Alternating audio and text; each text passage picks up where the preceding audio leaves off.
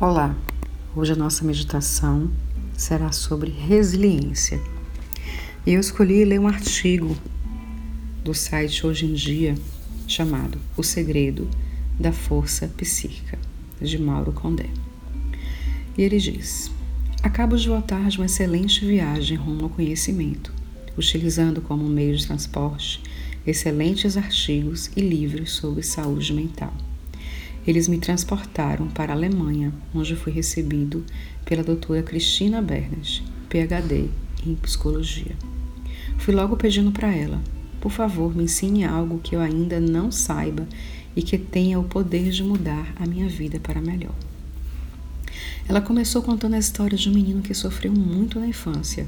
Ironicamente, ele nasceu num pequeno vilarejo chamado Esperança, nos Estados Unidos. Ele perdeu o pai ainda bebê e, quando menino, ele se envolveu precocemente em várias tentativas de proteger a mãe das garras do padrasto violento. Numa dessas vezes, o padrasto chegou a atirar no menino e na mãe, mas como ele estava muito bêbado, errou a pontaria e as marcas dos tiros ficaram na parede. Mesmo assim, o menino acabou assumindo o sobrenome do padrasto aos 14 anos. Passou a se chamar Bill Clinton e adotou e adulto se transformou em presidente dos Estados Unidos. Outra criança de outra constituição talvez tivesse sido destruída por esse ambiente familiar, mas Bill Clinton usou as circunstâncias para adquirir grande força de resistência psíquica.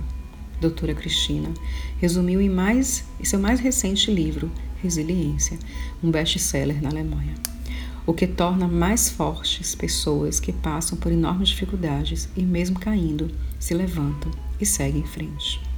Elas se preparam mental e fisicamente com sono reparador, alimentação saudável, exercícios físicos e relaxamento. Principalmente mentalização positiva e muita meditação como arma anti-estresse. Mais do que pensamento positivo, adotam uma firme atitude positiva diante das circunstâncias. Elas se inspiram no exemplo da pessoa mais resiliente que elas conhecem, cujo comportamento elas possam imitar na crise. A maior proteção de todas elas na vida são os laços. Elas têm pelo menos uma pessoa que ela admira: pais, parentes, amigos, terapeuta, que lhe dá nesse momento apoio e orientação nos movimentos mais difíceis, mais difíceis. As pessoas mais fortes psicamente falando não são as que não têm problemas.